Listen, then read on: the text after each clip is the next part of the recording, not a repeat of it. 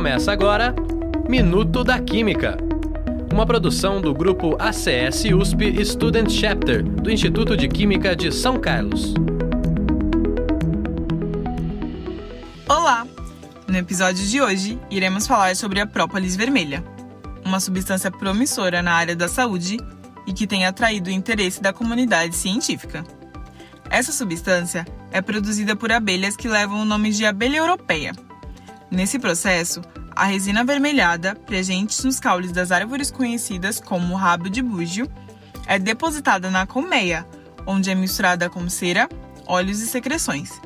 O produto final dessa mistura serve de proteção para as polinizadoras contra a ação de fungos e bactérias.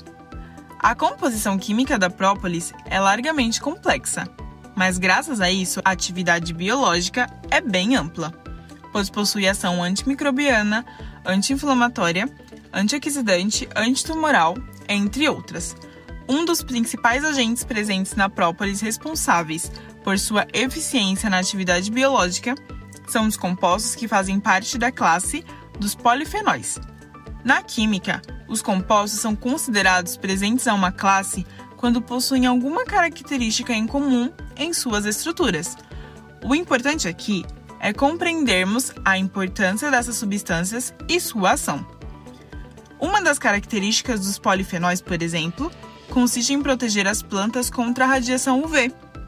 Partindo disso, esses compostos podem ser isolados e utilizados na composição dos protetores solares. Este é apenas um pequeno exemplo da importância da ciência no estudo de compostos naturais, pois a partir desse conhecimento, diversos produtos são desenvolvidos visando o benefício da nossa saúde. Atualmente, temos no Instituto de Química de São Carlos uma pesquisa sendo desenvolvida pelo professor Roberto Gomes de Souza Berlink. O trabalho consistiu no isolamento de oito novas substâncias inéditas da própolis vermelha. Dentre elas, duas se mostraram eficientes contra a proliferação de células tumorais. Além de inibir o crescimento tumoral, os polifenóis da própolis obtiveram resultados melhores em testes de comparação com desoxorubicina. Por hoje é isso, pessoal. É muito importante estarmos atualizados quanto aos avanços científicos e seus impactos na sociedade.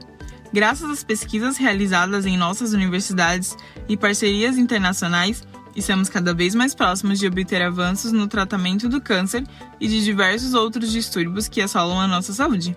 Gostaram? Fiquem ligados nos próximos episódios. Até mais, pessoal!